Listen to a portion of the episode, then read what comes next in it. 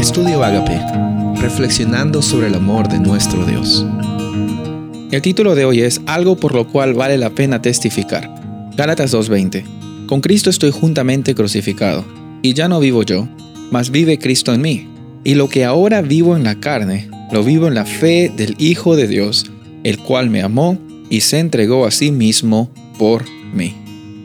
Cuando nosotros estamos entregando nuestra vida a Dios, estamos dándole el control, estamos ofreciéndole nuestro pasado, estamos ofreciéndole también un presente con Él para que Él construya un futuro glorioso, un futuro eterno, un futuro con esperanza. La vida del cristiano no necesariamente es una vida sin problemas, pero es una vida con la presencia de un Dios que es más grande que cualquier problema que tú puedes tener. Muchas veces cuando estamos pasando por problemas difíciles en nuestras vidas, lo primero que hacemos es recurrir a nuestras propias fuerzas, intentar solucionar los problemas con nuestro dinero, con nuestros contactos, con nuestros recursos, y nos olvidamos de que cuando estamos con Dios, cuando estamos crucificados con Cristo, ya no soy yo, como dice Pablo, sino es Cristo el que vive en mí. Y no debemos estar caminando conforme a la carne, sino conforme a la fe en el Espíritu Santo, que Él va a guiar nuestros pasos. Él está en cada momento influenciando nuestras vidas, está influyendo para que nosotros lleguemos a tener esa bendición, esa oportunidad de ser bendecidos y ser de bendición. Cuando las personas cuentan sus historias de antes y después, están contando no solamente la vida que han tenido, sino también la oportunidad que tienen en Jesús de demostrar de que ellos ya no son la misma persona.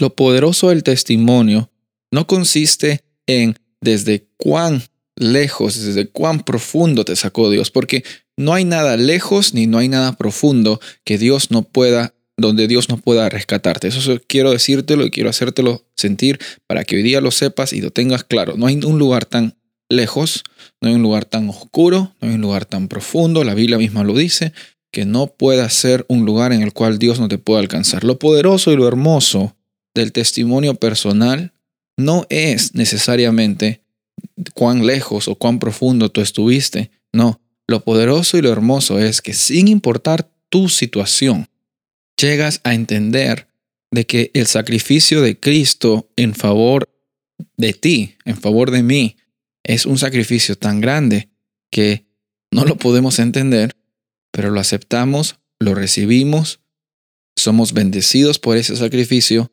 somos transformados por ese sacrificio y también contamos a las personas acerca de ese hermoso sacrificio que no solamente es para mí, no solamente es para ti, no solamente es para la gente de la iglesia, es para toda la humanidad.